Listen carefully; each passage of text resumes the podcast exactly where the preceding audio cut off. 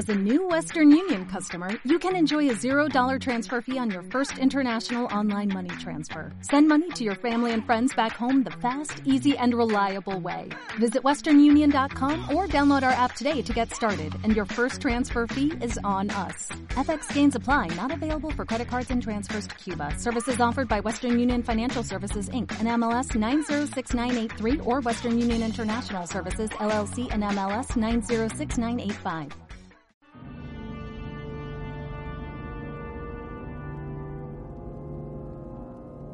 Javi, estoy deseando que llegue este jueves. ¿Por qué, Raúl? ¿Qué pasa? ¿No lo sabes lo que ocurre en todos los jueves? ¿Partido de fútbol? No, no, por favor, algo más importante. ¿Política? No, no, más importante todavía. De 8 a 9 de la noche. ¿Qué hay? ¿Qué hay? Dímelo. Va de cine. Ah, va de cine, va de cine. Va de música. Va de música. Venga, dímelo, que no, que no lo sé, no lo sé, no lo sé. Más que cine. Ah, sí, más que cine. El programa que, que hacemos, es verdad, el que hacemos. 11 temporadas Ah, ya. lo hacemos tú y yo. Sí, hombre, ahora tú y yo siempre. De, de 8 a 9 de la tarde, todos los jueves, en Radio Nova. O de la noche. O- claro, sí. en inviernos de la noche. Pues os animamos a escuchar más que cine, menos mal que me lo has dicho. Todos los jueves de 8 a 9. Aquí en Radio Nova. Comienza Más que Cine. Come fly with me, let's fly, let's fly away. Muy buenas tardes y bienvenidos pues, una tarde más, un día más, una tarde más de jueves a Más que Cine y estamos en la edición 389 a 28 de febrero. Os saluda Javier Peredico y el último día, es el último día precisamente de este mes, en, esta ocasión, ¿no? Pues vamos a, vamos a hablar de la faceta de James Bond, un personaje que llevamos repasando desde principio de temporada. Eh, pero antes vamos a presentar a nuestro copresentador Raúl Bocache, el copresentador de nuestro programa, que lleva tres semanas desaparecido en combate, amén de la incursión que hizo el pasado jueves en su quinidad de los Oscars. Muy buenas tardes, amigo. No, no siento las piernas, no siento las piernas. Buenas tardes, amigo. Preparado, ¿no? ¿Preparado? Eh, sí, sí, estoy preparado. Bueno. Súper preparado y súper motivado. La semana ¿Qué te parece? muy bien. La semana pasada hi- hiciste una intervención para hacer la quiniela de los Oscars, que la gente la puede escuchar en, Sí, en el sí, programa sí, pasado Y, y decir, bueno, que al final las, las- los premios se repartieron entre Green Book, que se llevó el premio gordo y, Sí. y en total tres premios, y también Roma, que se llevó otros tantos y que también repartieron entre director, película de habla no inglesa, etc. etc. Estuvo muy, muy repartido. Pero eh, fue muy repartido porque luego otras como Black Panther o, o incluso eh, la película de Bohemian Rhapsody se llevaron premios ya técnicos menores y tal. Eh, muy repartida mm, y bueno, la canción de, pues era de, de Shallow y tal, de Nacido una estrella. Es decir, Era, muy, era- previsible. bueno, muy entretenida, una, una gala un poco más rápida al, no haber presentador. Bueno, toda la información la podéis encontrar en, en la página másquecine.radionova.cat y en todas nuestras redes sociales, evidentemente siempre poniendo arroba más que cine. Y nos podéis eh, seguir y así podéis saber toda la información del mundo del cine. Evidentemente nuestros audios, ¿eh? ahí la podéis encontrar todos los audios, tanto en iVoox, tanto en iTunes y tanto en Spotify. Y ahora sí que Estamos- empezamos. estamos en todos en lados, todos lados. amigos. ¿Qué te parece si empezamos ya con la con esta cuña maravillosa de grandes sagas que creo Pues sí. que no Venga. sé, el Pi. último no sé si la puse, la llegué a poner, pero bueno. Pínchala, DJ, pínchala. Vamos, vamos con ella, amigo, vamos con ella que la tengo aquí, ¿eh? Pínchala. Tengo dos, pero bueno. Marty, Marty, venga que nos vamos. ¿Qué pasa, Doc? Tengo el DeLorean preparado para marchar. Espera, mi maleta. Llevo mis calzoncillos de algodón al futuro. Soy alérgico a las fibras sintéticas, Doc.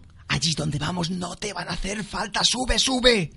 Eh, espera, Doc. ¡Eh, Doc! No tenemos suficiente carretera para ir a 140 kilómetros por hora. Carretera. Carretera. ¿A dónde vamos? No necesitamos carretera. ¿Y a dónde vamos? Nos vamos a Vilanova del Camí, a la sección Grandes Sagas. Ah, en Radio Nova, al 107.7, Venga, ¿verdad? déjate de tonterías y sube que salimos y partimos. Venga. Tú y yo siempre. Claro, como siempre. Venga, Marty, sube. Venga, vamos, Doc. Arranca.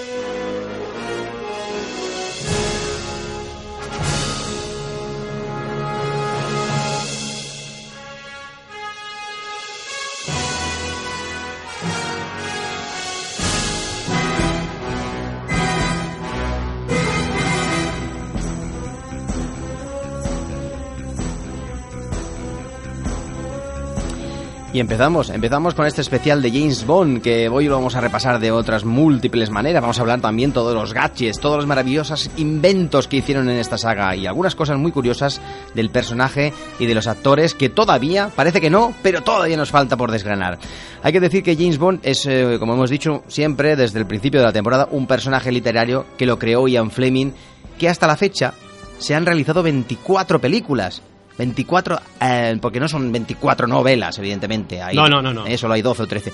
Pero se han hecho 24 películas. Hemos hablado del creador y de las diferentes interpretaciones, los diferentes actores que lo han llevado a cabo. También hemos repasado las claves para entender la novela. Y por supuesto las películas, que han hecho de este mito del género de espías algo único en el universo literario y cinematográfico también. Sí, sí. es- Effective Wonder, amigo. ¿no? Y Y pareces, pareces el... Parezco quién. bueno, el cantante, que no me acuerdo. El Stevie Wonder. Si lo acabo de decir, estás tonto. qué? Es verdad. Vaya tela. Bueno, va. Y ahora vamos a hablar en detalle de, de cosas como, por ejemplo, como, como por ejemplo, la agencia de inteligencia. No me hagas reír, tío. Donde el protagonista ejerce su profesión y aquellas personas que la forman y le dan, le dan, le dan, le dan, le dan identidad. Eh, por ejemplo, el Gran Q con sus gadgets, eh, crea inusuales artilugios que sirven como base al protagonista para salir airoso y con vida de más de una situación eh, comprometida. Hay que decir que el autor de los libros, Ian Fleming, era un gran admirador de, de los inventos y los años 50 y 60 fueron la era de los gadgets. Eh, esos artilugios utilizados a veces tan modernos y avanzados. Algunos eran de ciencia ficción sin ninguna base real. No eran imposibles, pero sí que no se apreciaba que fueran una realidad. Pero la mayoría de los inventos que aparecían en las novelas eran tecnología real y disponible en el mercado. Estos elementos pues estuvieron presentes en todas y cada una o prácticamente en casi todas, porque hay algunas excepciones en que alguna película se hace muy, muy rápido, una, una serie de gadgets como muy básicos, que ya se comentará en algunas películas que esto ha sucedido. Pero la mayoría hay muchísimos gadgets. Sí, sí. Y decir que Ian Fleming fue, fue criticado y tachado por ello, de, un- de una gran imaginación, eh, por lo tanto, sus novelas, eh, por algunos sectores de la literatura, que no se lo tomaban demasiado en serio, pero si se mira en los diarios de la época, se puede encontrar base para estos inventos que el propio autor buscaba y luego utilizaba en sus novelas. El servicio secreto que creó el autor era una mezcla de espionaje real eh, de la Guerra Fría y de la imaginación del, del- de- del autor, de Ian Fleming. Eh, claro está. De todos modos, para ser sinceros, en los libros no existe el nombre de Q. Es un elemento cinematográfico que mucha gente no, no- no lo sabe. Estos gadgets que tanto ayudaban al protagonista tenían un papel muy pequeño en en las novelas.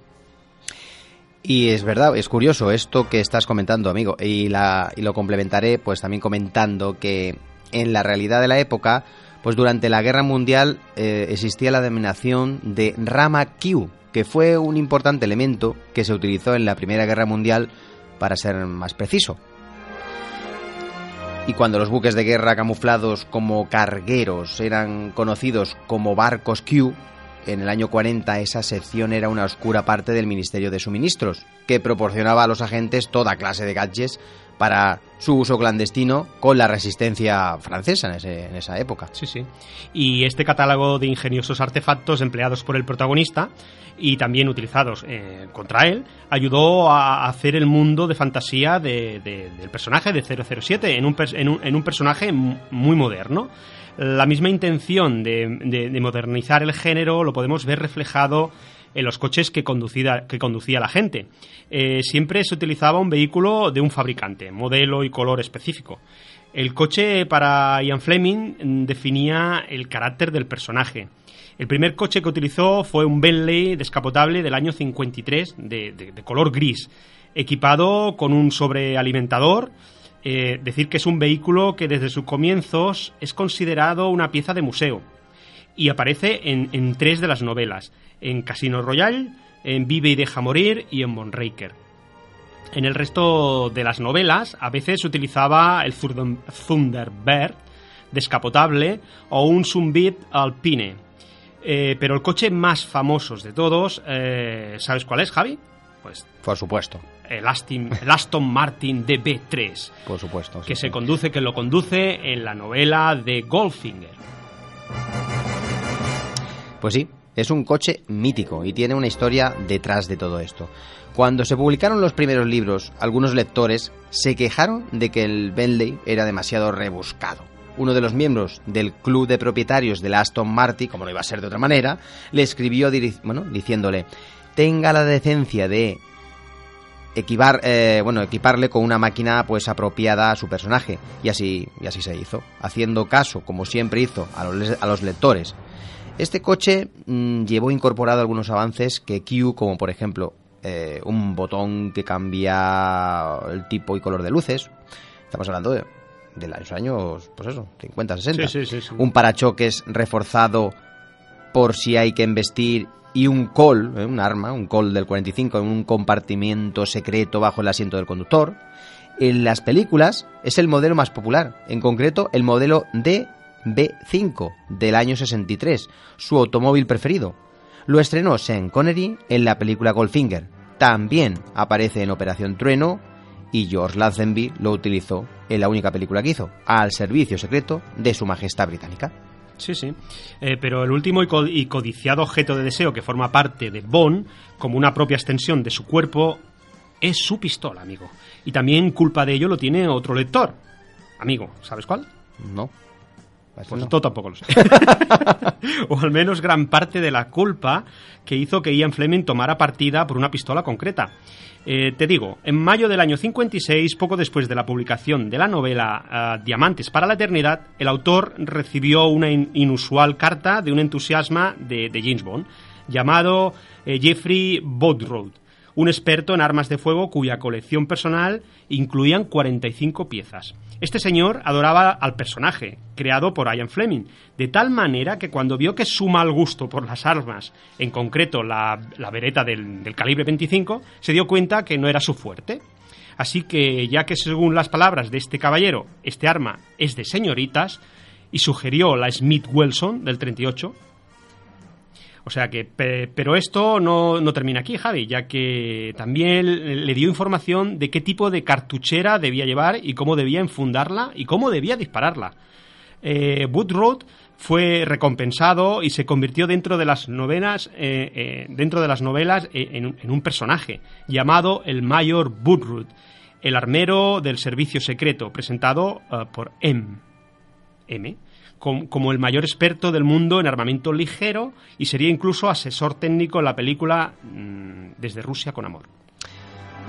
Y hay que decir que esos artilugios en las novelas no eran demasiado importantes, pero en las películas pues sí llegó a tener bastante importancia. Por ejemplo, en la era del tercer Bond, en orden cronológico, estamos hablando de Roger Moore, que es junto a Sean Connery, pues eh, con siete películas, los dos más prolíficos en los que a film se refiere, pues como iba diciendo, fue con Roger Moore donde los gadgets incluso tuvieron un papel más importante todavía, eh, llegando a devorar al propio actor.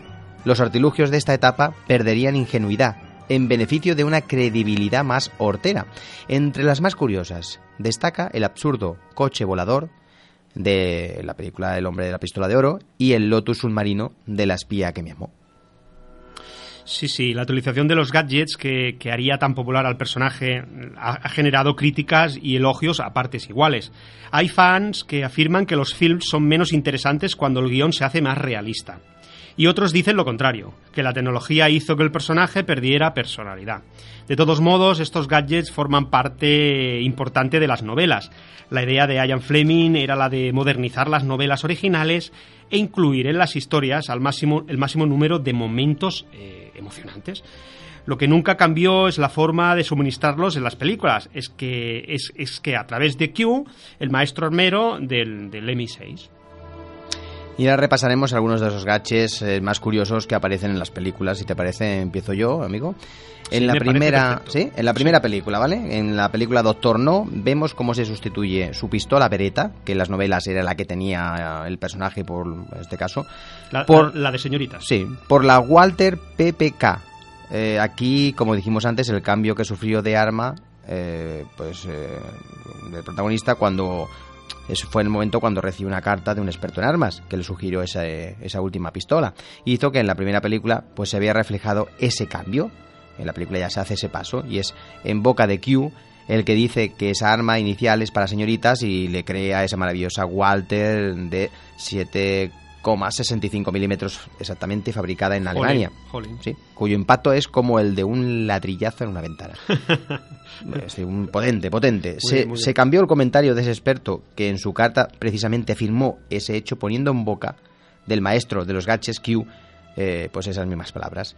Eh, estas primeras películas se juega bien poco con estos artilugios, pero más adelante empezaríamos a ver muchas más cosas con los gadgets. Sí, sí. Y en la segunda película, eh, la película Desde Rusia con Amor, se incorpora, se incorpora el experto asesor llamado Mayor Burrut, que se convierte en el jefe del departamento, el cual le proporciona las armas a James Bond.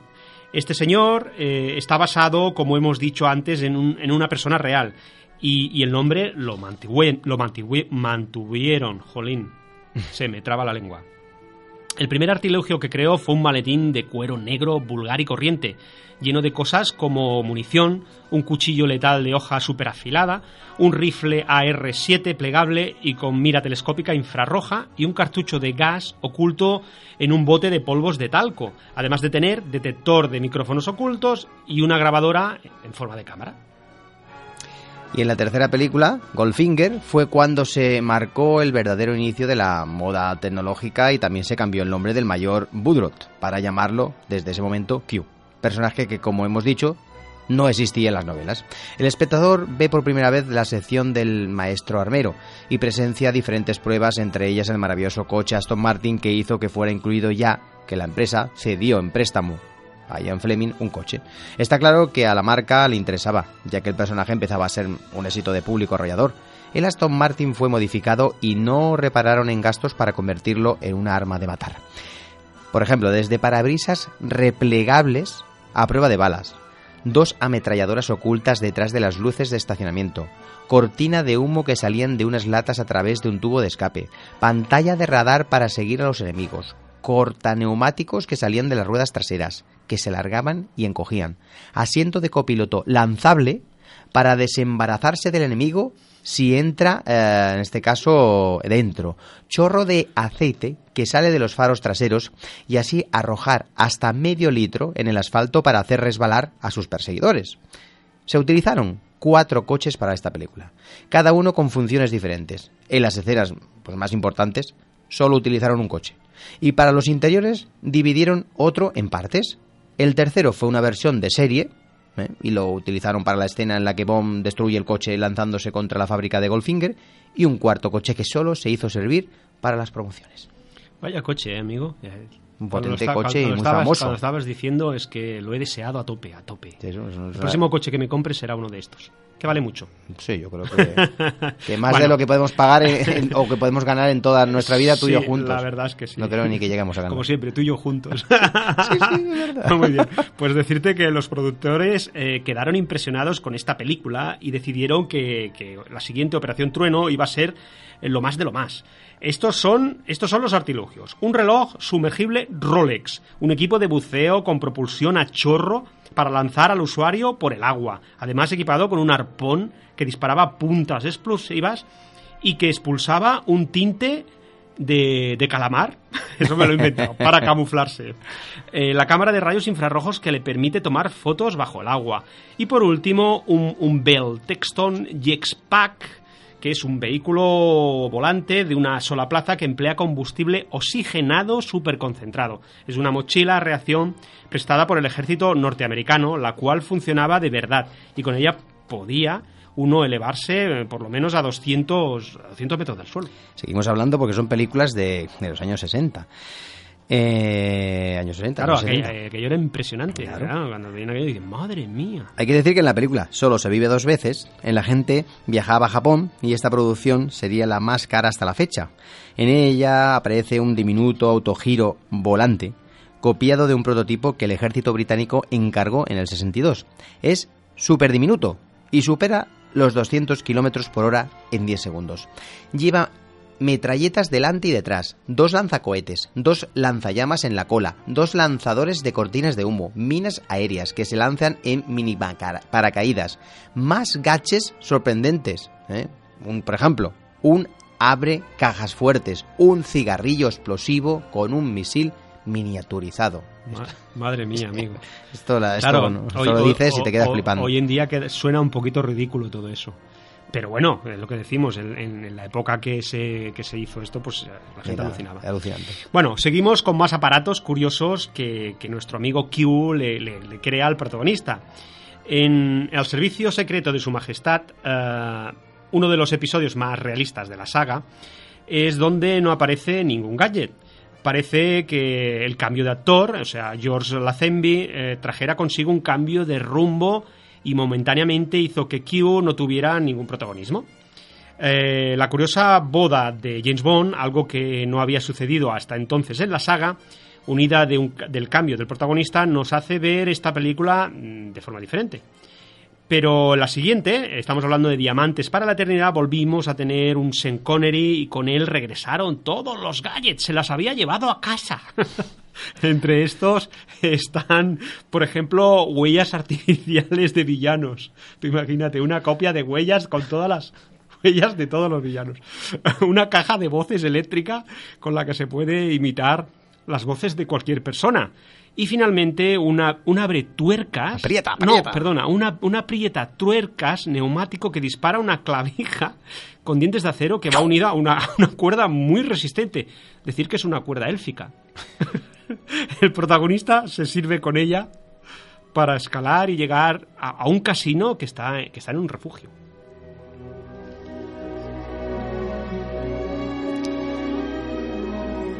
Y seguimos, porque es que esto parece coña, pero no, es así, es así. Algunas cosas, con los años, las películas más de Roger Moore sobre todo eran un poco más reales. Por ejemplo, seguimos ahora con el nuevo Roger Moore, que en su primera ocasión como agente, en la película Vive y deja morir es curiosamente la primera en privarnos de la presencia de Q. Los inventos sí que los podemos ver, pero él no.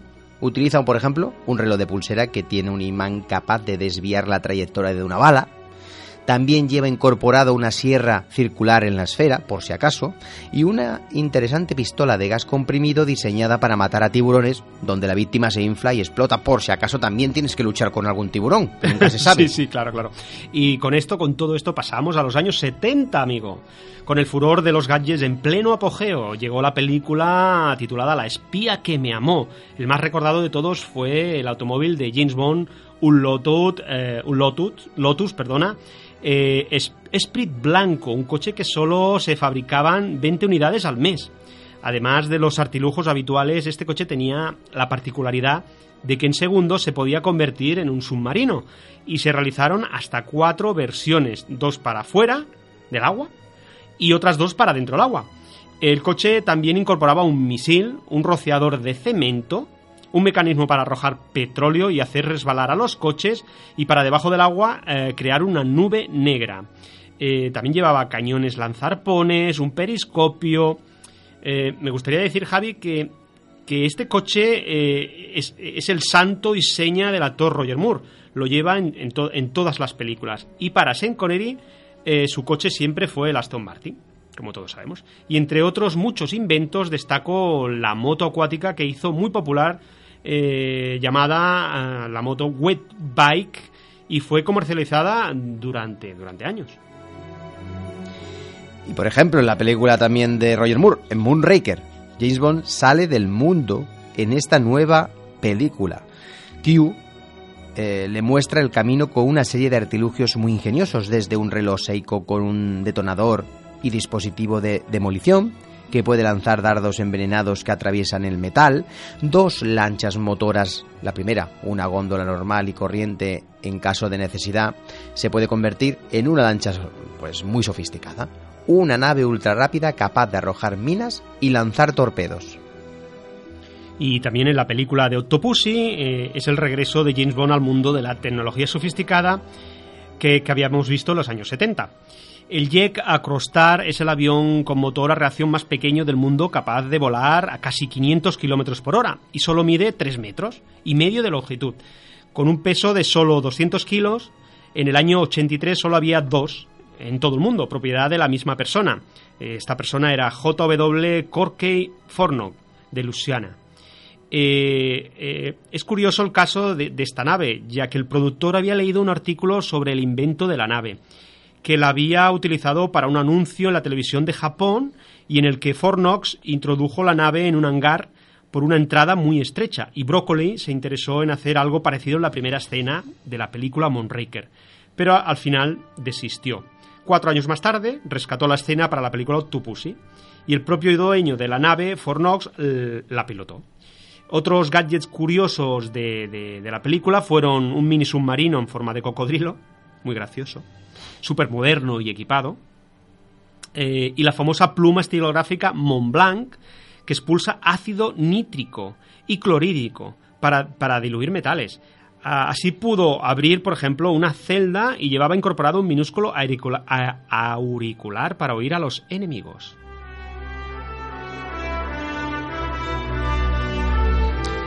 Y ahora avanzamos un poco en las películas, ya que en la época final de Roger Moore sus películas decayeron bastante, hay que decirlo, y sus gaches, pues también. Pero en la primera aparición del nuevo eh, James Bond, Timothy Dalton, que se llama, la película se llamó Alta Tensión, aparece un nuevo y espectacular Aston Martin 5. Esta es una nueva versión de su hermano mayor de la época de Goldfinger. Otros coches que utilizó fueron el Audi 204 y el Avant. Otro elemento importante fue el anillo que emitía una dosis de gas aturdidor con el uso de un silbido especial. En la etapa de este actor, eh, Timothy Dalton, que solo hizo dos películas, es en esta primera donde vemos algo más de, eh, perdón, de, sofisticación. ¿no? Y porque en este caso la película siguiente, Licencia para Matar, pues pasó lo mismo que con, el, con la película El Servicio Secreto de Su Majestad Británica, donde los gaches pues no, no, no existieron tampoco.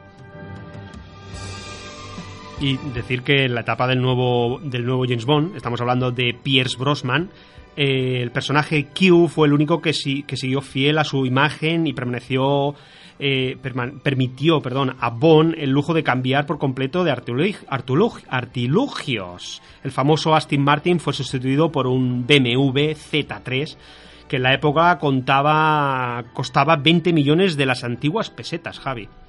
Estamos hablando del año que se estrenó GoldenEye, en el año 95. Era un coche biplaza y se cambió también el famoso reloj Seiko digital por un Omega. Sí, sí. Y luego en la película El Mañana Nunca Muere, también con Pierre Brosnan, el coche de Bomb sigue siendo un, BMW, en este caso el modelo 750, con sistema de navegación por voz, a prueba de balas y ruedas autohinchables. Y por supuesto la famosa pistola Walter PPK, actualizada en este caso a la versión P99. Todo esto para super mega seguidores y fanáticos. Sí, sí, y decirte, amigo, que a los oyentes que desde los comienzos de James Bond cinematográfico eh, decir que eh, los coches eran británicos, el Aston Martin y el Lotus, eh, pero como has comentado hasta ahora, Javi, los coches del nuevo Bond son BMWs, una marca alemana, y la película Al mundo nunca es suficiente incorpora el modelo Z8, que, evocan a su vez al BMW 507 de los años 50. Pero el gadget más espectacular de esta película fue para los enemigos que utilizaban un helicóptero Buzzsaw Y evidentemente no podemos repasar todos los artilugios porque no acabaríamos nunca. Pero para el actual Bond, Daniel Graif, los productores estuvieron a punto de elegir un Jaguar o un Jaguar. Un Jaguar, Jaguar. XR. Cochazo, un cochazo pero finalmente se decantaron por el elegante Aston Martin, Aston Martin DBSV12. Este fue un homenaje histórico al DB5 del 63. El coche o el otro coche que condujo Bond fue un Ford Mondeo. Está claro que en la etapa del nuevo y actual Bond los gaches milagrosos han desaparecido y creo que por la actualidad pues era, era lógico y normal que eso sucediera. Lo único destacable sería la vuelta de la pistola Walter PPK de 7,65 milímetros, la primera que utilizó desde la primera aventura cinematográfica hasta el Mañana Nunca Muere, y fue sustituida a partir de entonces por la Walter P99. Si te parece, Javi, ahora ah, dejamos un poquito el tema de los gadgets, que creo que lo hemos tocado bastante en profundidad, y me gustaría que habláramos de otros personajes importantes que acompañan a, James Bond.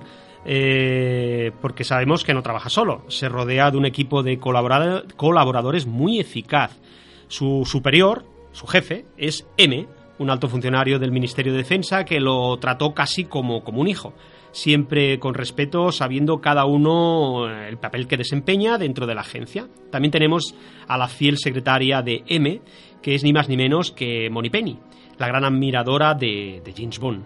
Esa relación donde siempre se insinúa a ella sin llegar a hacerlo nunca de forma clara. Bueno, una cosa rarilla y hay una insinuación que, bueno, es, típico, ¿no? Pero todos sabemos que el personaje más importante es Q, el mayor Bodrol, el armero oficial y el creador de las maravillosas armas que antes hemos repasado. Bueno, una pequeña, una pequeña muestra. Estos tres personajes son el centro eh, de un equipo bastante más amplio. Sí, y si te parece, pues hablamos un poco, un poco más sobre M, por ejemplo, su jefe. Es el mayor cargo del MI6 y siempre M ha reconocido el gran talento de James Bond, pero le cuesta tolerar sus métodos y su estilo de vida. En la última novela de Ian Fleming, El hombre de la pistola de oro, dice el nombre completo de M, que es Sir Miles Miserville. Eh, bueno, vicealmirante retirado. Normalmente fuma en pipa y guarda tabaco en un frasco hecho de conchas. Además, siempre permaneció soltero.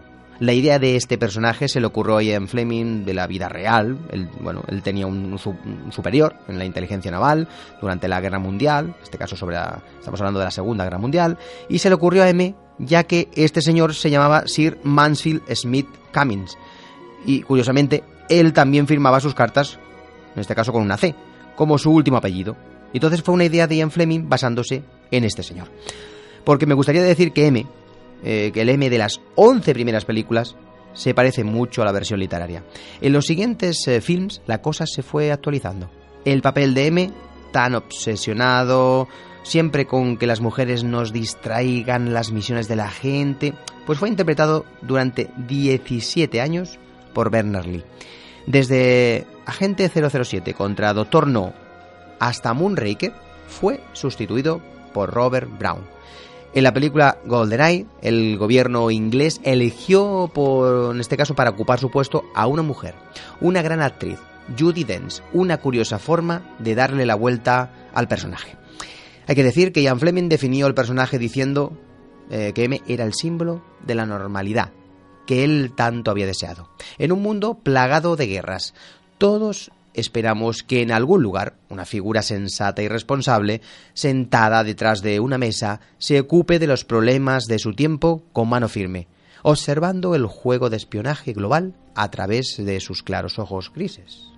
Muy bien, Javi. Las, las descrito muy bien. Bueno, cambiamos de personaje, si te parece. Seguimos, sí. Ahora tenemos, por ejemplo, a Miss Moneypenny. La encargada de interpretar, la encargada de interpretar el primer personaje fue, bueno, las primeras películas fue Louise Maswell. Durante los 14, las 14 primeras películas fue, fue la, la actriz elegida. Tanto con Sean Connery como con Roger Moore lidió de forma brillante su papel.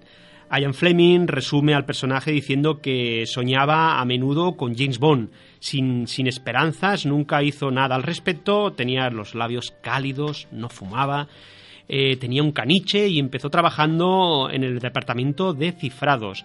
Aunque en las novelas este personaje en general no es de los más relevantes. En muchas de las películas sí que tiene un papel bastante importante. Además, eh, eh, es un elemento importante para suministrar datos sobre la trama. Eh, como siempre, este personaje está basado en dos mujeres que trabajaron con el autor, una en la inteligencia naval y otra como secretaria privada del director del SIS, eh, del Servicio de Inteligencia Secreta. En las películas la relación entre ambos fue cambiando, desde desesperanza hasta una Moneypenny, una Moneypenny romántica con comentarios de matrimonio, incluso como cómplice, para escoger una de sus amantes ante la mirada de M. También la hemos visto en tono de ternura y admiración hacia, hacia el personaje. Y cuando Timothy Dalton se convirtió en, el agente 007, cambió la actriz y fue Caroline Bliss la que la sustituyó. Entonces se cambió el look, eh, poniéndole moño, eh, lápiz detrás de las orejas, gafas de bibliotecaria y una pasión desesperanzada por, por nuestro héroe. Cuando el Bond fue Pierce Brosnan en GoldenEye, la Moneypenny fue Samantha Bond. Samantha Bond, ¿eh? Quédate. Que volvió a coger el personaje desde sus raíces como una secretaria coqueta. Sí, sí. Hay que decir que es un personaje que podríamos decir, amigo, que nos representa como espectadores, ¿no? Porque deseamos estar, pues bueno, cerca del protagonista y que nos presta un minuto de atención, aunque él, como siempre, va por libre, como vemos, esto solo suele suceder al principio, a veces un- alguna escena a lo mejor al final, pero sobre todo al principio. Luego ya desaparece, evidentemente, el personaje, ¿no? Se centran en la, en la aventura, ¿no? Si seguimos con los personajes de la agencia, tenemos a Q, que hemos hemos hablado bastante de él, ¿no? El más eh, efectivo e importante personaje, sobre todo hemos hablado de los gaches, ¿no? Es el que convierte lo ordinario en letal y lo vulgar en extraordinario. Eh, Q es eh, la inicial de Quatermaster, o mejor dicho, intendente. Eh, su sección se encarga de organizar operaciones de investigación y desarrollo. Vamos, el armero. Sí, sí, claro, por supuesto. Eh, la relación entre James Bond y Q es fría desde el inicio, ya que Bond no se lo toma del, del todo en serio y se crea esa tensión constante. Pero la evolución se hizo de rogar y llega un momento donde ambos se acercan y acaban llevándose bien hasta el punto de ir personalmente a llevarle los gaches para ayudarlo a vengarse incluso en la película Panorama para matar. Las apariciones de este personaje son fugaces, pero en Octopussy fue donde tuvo una escena larga, en la cual es rescatado en globo. En dos películas no aparece el personaje. En Casino Royale y en Quantum of Solas, las últimas dos de Daniel Gray. Sí, sí. Y ahora, si te parece, eh, pasamos a repasar otros personajes que colaboran con James, con James Bond, y que no son tan conocidos a primera vista. Por ejemplo, Felix Slater, nacido en Texas y un aliado y amigo de James Bond en seis novelas y en, y en ocho de las películas de la saga. El personaje literario acaba perdiendo el bazo y la pierna derecha por el ataque de un tiburón y acaba falleciendo. En cambio, en las películas trabajó durante más tiempo llegando hasta la película Quantum of Solace y aún sigue vivito y coleando. Ha sido interpretado por muchos actores, desde Jack Lord, famoso por la serie Hawaii 5.0, eh, también lo interpretó Rick Van Nuder, Norman Barton, David Edison, Bernie Casey, John Terry y, y Jeffrey. Wright.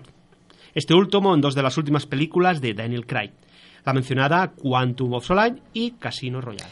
Y un personaje revolucionario, hay que decir amigo, para la época fue Quarrel, porque en el 62 apareció este hombre negro que era duro y valiente y eso para aquellos años era algo impensable, interpretado con inmenso encanto y talento por John Keith Miller en Doctor No. Es un pescador jamaicano que presta una ayuda importante a James Bond. Este personaje solo aparece en dos novelas, de Ian Fleming, en Vive y deja morir y la mencionada Doctor No. Y luego también tenemos eh, otro personaje como el de René Meitis, interpretado por el, por el conocido actor Giancarlo Giannini, que solo aparece en las novelas Casino Royale y Desde Rusia con Amor, ya que fallece, fallece pronto. Otro personaje como Damian Falco fue interpretado por un actor que actualmente se ha hecho bastante más conocido, como es el caso de Michael, Michael Madsen, un duro jefe de la Agencia de Seguridad Nacional. Y el caso del actor mexicano, Pedro Almendariz, fue algo más dramático porque, bueno, aparece en, la película Desde Rusia con Amor, como, como director, en este caso, de la Station T de la MI6 en Estambul, interpretando el papel de Kerim Bey. Y el actor, pues, tenía cáncer terminal que padeció durante el rodaje. Y bueno, fue hospitalizado nada más terminar la película y el actor se, bueno, se acabó suicidando unas semanas después. La verdad que una pena, pero la vida es así, amigo. Sí, sí, la verdad es que a veces la vida es injusta, pero tenemos, la verdad es que tenemos que seguir avanzando, pero bueno. Eh, decir que la- en la película La espía que me amo eh, marca la entrada en escena de un personaje que iba a convertirse en un habitual de la serie. Estamos hablando del general Gogol. Dependiendo del guion, el jefe del, del- KGB es un enemigo no demasiado malvado o un, o un firme aliado. El actor eh, Walter Gottel lo interpretó durante una década. Y terminamos con el agente de la CIA Jack White, que presta una ayuda indispensable a James Bond durante dos de las misiones que éste lleva a cabo en los años posteriores a la Guerra Fría. A este personaje eh, no le van las formalidades. Es un veterano de guerra del Vietnam. Y ahora, ¿eh? ahora vamos a hablar, amigo, del sonido creado para las películas de James Bond, si te parece bien.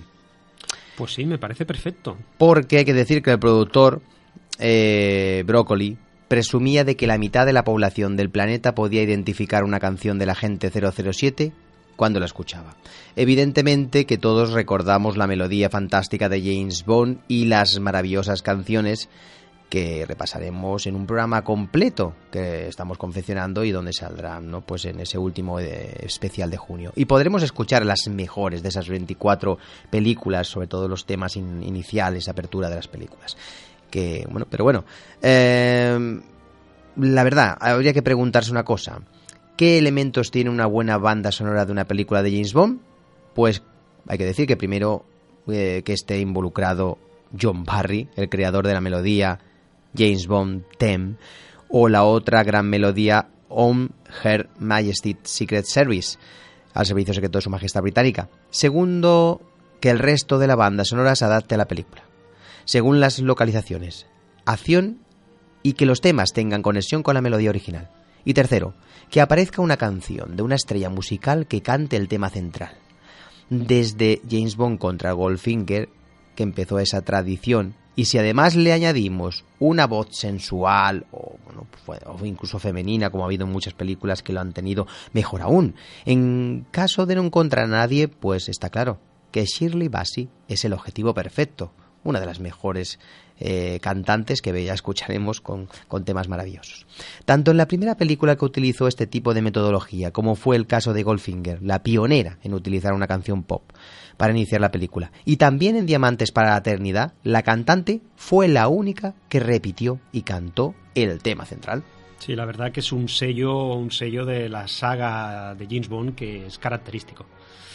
Bueno, eh, decirte que John Barry como todos sabemos, es el creador de la gran melodía central y ha hecho la mitad de las bandas sonoras de la saga. O sea, si hay 24 películas, imagínate, 12. No sé si exactamente son 12, pero por ahí anda la cosa. Es uno de los compositores más laureados del mundo, componiendo más de 80 bandas sonoras mm, de películas. El compositor ha ganado el Oscar por la película, por la, por la, por la banda sonora de la película Nacida Libre del año 66 el León en invierno del 68, Memorias de África del 85, una banda sonora genial. Y, por Bailando con Lobos del año 90, que también fue un muy, muy, muy guay.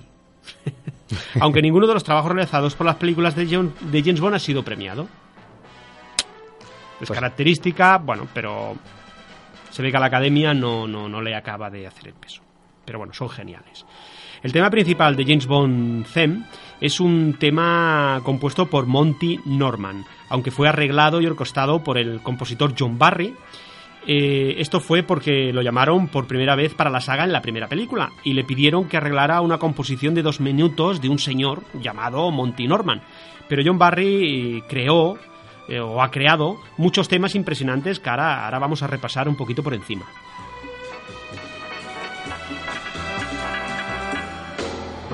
Precisamente este tema que está sonando ahora, ¿no? El, de se llama 007, presentado por primera vez en la película Desde Rusia con Amor. Sí, sí. Al año siguiente, en James Bond contra Gonfinger eh, tuvo total libertad creativa. Aquí realizó la canción, eh, pues eh, bueno, más memorable, podemos decir, de toda, bueno, yo creo que de, de, de toda la saga de Bond. Además, es la primera película, como hemos dicho antes, que utiliza un tema pop para iniciar la película con una cantante y una voz seductora, con Shirley Bassey, que fue la elegida. Y es la mejor canción y más exitosa de toda la saga eh, de, James Bond. El tema de Goldfinger, que es uno bueno, de los temas maravillosos y que definen pues un poco también... It's a man. Eh, he tenido que callar porque me he quedado flipado. Hay que decir que la banda sonora destronó al tema A Hard Day's Night de los Beatles, del número uno de las listas norteamericanas. Por ello tuvo una nominación a los Grammy y consiguió su primer disco de oro. La cantante siempre dijo que aborrecía cantar esta canción en los conciertos, algo normal si te la piden insistentemente como parte del repertorio. Está claro que no es un tema propio y solo fue parte de la promoción de una película, aunque por desgracia la película es una de las de la saga de Bond y eso con los años es sinónimo de éxito seguro. Desde entonces muchos grupos y cantantes han cantado el tema principal de las películas de James Bond y algunos de ellos eran de gran talla internacional. Sí, sí. Por, la siguiente, Javi. Venga. Esto es un seguimos, seguimos, pedazo de voz. Seguimos. Este pavo es que... Bueno, para mucha gente, la mejor composición de John Barry fue, fue la película de Al Servicio Secreto de Su Majestad Británica. Eh, mezclando el trasfondo romántico de la relación de Bond y Tracy, las casi épicas oberturas que acompañan a los espectaculares escenarios suizos y el inevitable tema de 007 en las secuencias de acción. El compositor, alumbró una obra maestra de la composición. Además, fue la primera película de James Bond desde El Doctor No que presentaba un tema instrumental para la secuencia de créditos iniciales. En vez de la, en vez de la ya familiar canción de un artista famoso, eh, además, esta fue la única película que tuvo un, que tuvo un James Bond donde solo participó en una, en una sola producción. Me refiero a George Lazenby, un modelo famoso que ante la negativa de Sean Connery a continuar con el personaje y él rechazó y, rechazó de otros y el rechazo de otros actores que fueron llamados para sustituirle. Finalmente tuvieron que buscar a este modelo que tenía gran éxito, gran éxito por aquellos años. Curiosamente fue el menos artificioso de los de los Bond eh, donde casi, se, casi no se utilizaban gadgets y con los años se le considera una de las mejores y más creíbles de las adaptaciones de los libros de Ian Fleming. La letra de, Hal Davis y la voz de Louis Astron, que estamos escuchando de fondo, interpretando la canción llamada We Have at the Time in the Wall, proporcionó no solo una de las canciones más románticas de la saga, sino un tema reconocible que sigue brillando, o sea, maravillando al público fue curiosamente el último tema grabado por el magnífico trompetista y cantante antes de su muerte. El tema cosechó un enorme éxito en Inglaterra en la, década, en la década de los años 90. Todos estos temas eh, los escucharemos en un especial al final de temporada, como ha dicho Javi, en el mes de junio, en, lo que denominaremos, bueno, denominamos la banda sonora de tu vida y que será dedicado a las canciones de la saga de, de 007 y escucharemos todos los temas, todos los temas, o si más no, escucharemos los más importantes y más guapos. Ahora escucharemos el tema instrumental de los títulos de créditos iniciales, que es una composición totalmente original del compositor. Y como, como hemos dicho, todas las películas de la saga, desde la segunda entrega, empezaban con una canción. Eh, en esta película no fue así. El tema instrumental, que aparte de que era maravilloso, creado por el autor y que ahora vamos a escuchar un fragmento.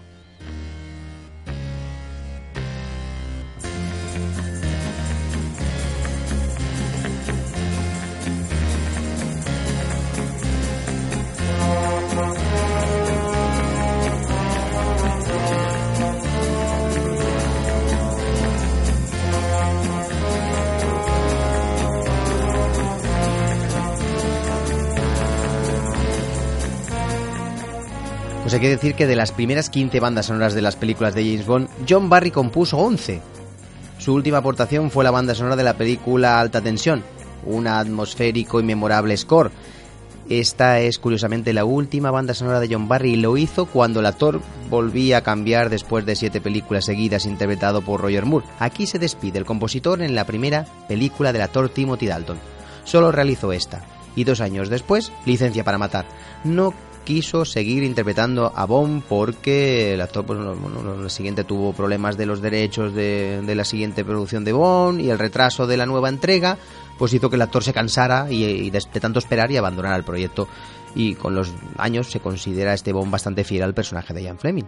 Lo que es evidente es que John Barry ganaba el Oscar eh, e incluso algún Grammy que otro por películas como Cowboy de Medianoche, mientras iba haciendo composiciones memorables para la saga Bond, aunque por aquí no le llegó el reconocimiento.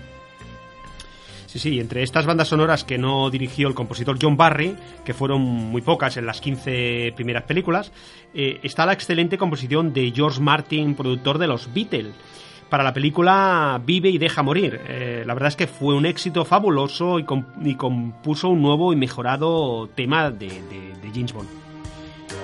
¿Qué es este que escuchamos de fondo, Javi? Sí, sí. Pues es del tema, bueno, de la película Vive y deja morir.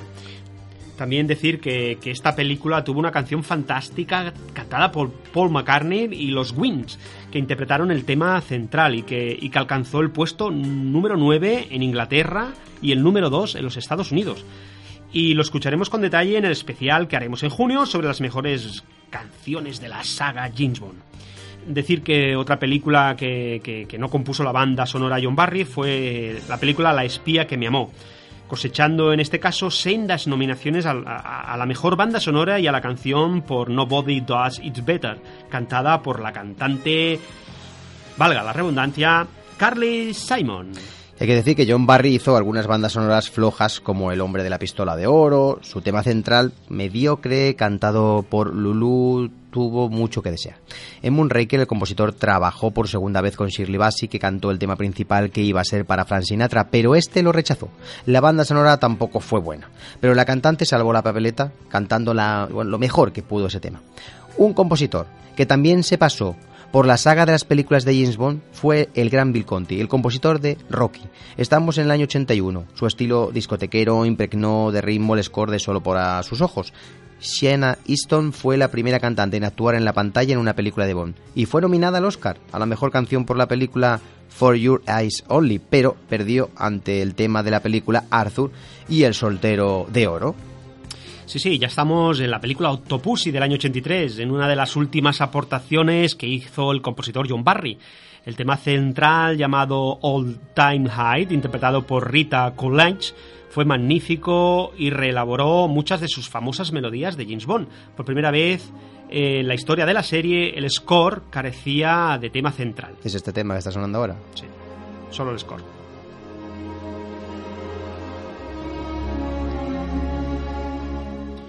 Y después viene Panorama para montar del año 80, para montar. Para montar. para matar, perdón. Del año 85. Fue su penil, penúltima película so, sonora de, del compositor John Barry realizó, realizó, que realizó para la saga. Era el mejor momento del compositor a nivel internacional, gracias a su triunfo en la noche de los Oscars con la aclamada partitura de la película Memorias de África. Y este es el tema, uh, View to a Kill, Snow Job, que está sonando de fondo. Sí, sí. Decir que, aunque esta película fue una de las más flojas de toda la saga de James Bond, el score de John Barry, la verdad es que fue excep excepcional. El compositor británico colaboró con Duran Duran en la escritura de, de, del tema A View to Kill, la única canción de 007 que llegó a ocupar el número uno en Estados Unidos. Además, fue la primera vez que experimentó el compositor con, sintetizadores de forma, de forma principal. El James Bond Theme reapareció en una versión modernizada y me gustaría destacar también el punto culminante de esta banda sonora con el tema Snow Job. Hay que decir que, como ya hemos comentado, John Barry dejó su sello en la última banda sonora que compuso para James Bond y estamos en el año 87 y Alta Tensión fue su despedida, junto al grupo Aja, escribió el tema central, uno de los más animados de la saga. Estuvo en el puesto número 5 en Gran Bretaña, pero decidió terminar la película con un tema de amor, If There Was a Man, que es el tema que está sonando ahora de fondo. Interpretado por el grupo The Pretenders, que también cantó Where Has Everybody Gone, tema que se escucha incidentalmente durante la escena uh, de la película donde se produce su secuestro. Ese, el primero es If There Was a Man.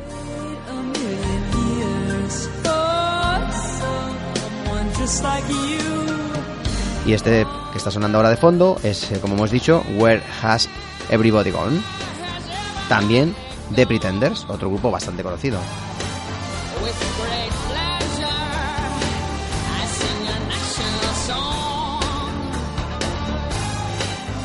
Es curioso que no se utilizara el famoso tema de Aja para el final de créditos, pero esto es lo que tiene la saga. El grupo Aja utilizó el tema principal para promocionar su primer disco y remasterizó el tema para incluirlo en su LP, Stay on These Roads. El compositor John Barry dio por terminada su colaboración con la saga y tenía solo 54 años. Y demostró en el año 90, con la película Bailando con Lobos, ganadora con un Oscar por esta épica banda sonora, que todavía tenía mucho, mucho, mucho que decir en el mundo de la composición. ¿Verdad, amigo? Sí, sí. Y decir que los siguientes compositores en seguir el testigo del maestro fueron Michael Kamen, que fue la, la fuerza orquestal de, de Arma Letal, eh, también de Junga de Cristal o de Robin Hood, el príncipe de los ladrones.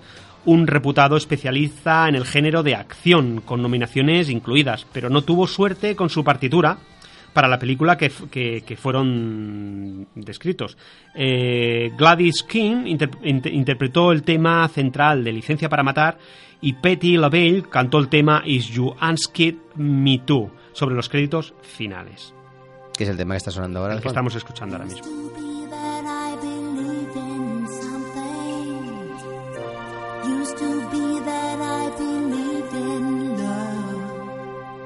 It's been a long time since I've had that También eh, Eric Serra, consagrado, consagrado compositor por Nikita y el Quinto Elemento, aficionado a los sintetizadores, fue un intento para cambiar y modernizar al personaje en la película GoldenEye, que le dio un giro inesperado dejando de, lado la melodía clásica.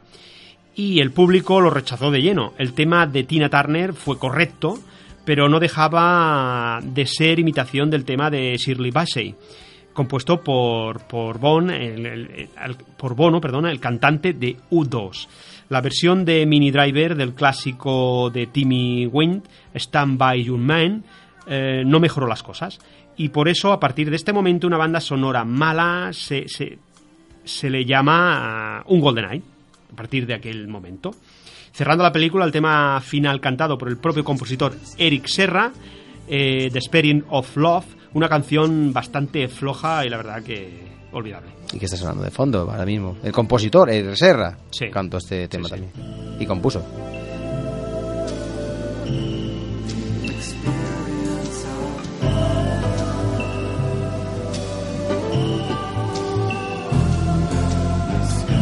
Tema muy flojo y muy tranquilo. Sí, muy- porque estos son temas, sobre todo de los títulos de crédito, porque como vamos a hacer un especial, sobre todo, ¿no? Con Sí, las sí. canciones de apertura de las películas, y pues no he querido tampoco ahondar mucho en ese tema, sino más bien centrarme en esos otros temas que salen de manera incidental o en el títulos de crédito. Sí, sí. Eh, bueno, eh, creo que ya, ya hemos hablado bastante en el programa de hoy. Seguiremos hablando eh, de más de, ma- de compositores y más, más historias ¿no? que han participado en las bandas sonoras de las películas de James Bond, porque aún quedan algunos, pero no he podido llegar a todos. Y sobre todo en estos temas así escondidos que aparecen en estas bandas sonoras. Aparte del maestro John Barry, evidentemente, que ya hemos dicho que es las primeras, sobre todo, etapa, en su primera etapa, es, un, es el mejor, el mejor indiscutiblemente, es el que marcó un, eh, un antes y después. Pero bueno, nos quedará la etapa de Pierre Brosnan y Daniel Gray para rematarlo, ¿eh? Sí, no, tene- tenemos ¿Eh? todavía mucho, mucho, mucho tema, mucho lo, vamos, tema. lo vamos a dejar aquí para, ¿eh? para la próxima, ¿eh? si quieres, Sí, amigo. decir que repasaremos primero, en el próximo especial, repasaremos primero la última película que nos quedó pendiente de Roger Moore. Y, y luego pasaremos con las dos películas que realizó Timothy Dalton y terminaremos repasando las primeras entregas de, de, Pierce, Bro- de Pierce Brosnan. Eh, deciros, ya solo queda deciros que tengáis un buen fin de semana y que la suerte, más que la suerte, que la fuerza os acompañe. Pues gracias Y- a ti. Y a ti también. Gracias amigo. a ti, amigo, también, por estar ahí, como siempre, ¿eh? Y que tengas un buen fin de semana de cine. La semana que viene y la siguiente serán programas especiales de la banda sonora de tu vida, y donde ya hablaremos de un compositor italo-americano llamado Giancarlo eh, Michael Giacchino, y que sobre todo empezó en esa etapa de Pixar Disney haciendo bueno, maravillosas películas. Un compositor también muy, Muy interesante. muy interesante. Pues dejamos el tema central. Nos despedimos con el tema central de James Bond Tem. Hasta la semana que viene. Adiós.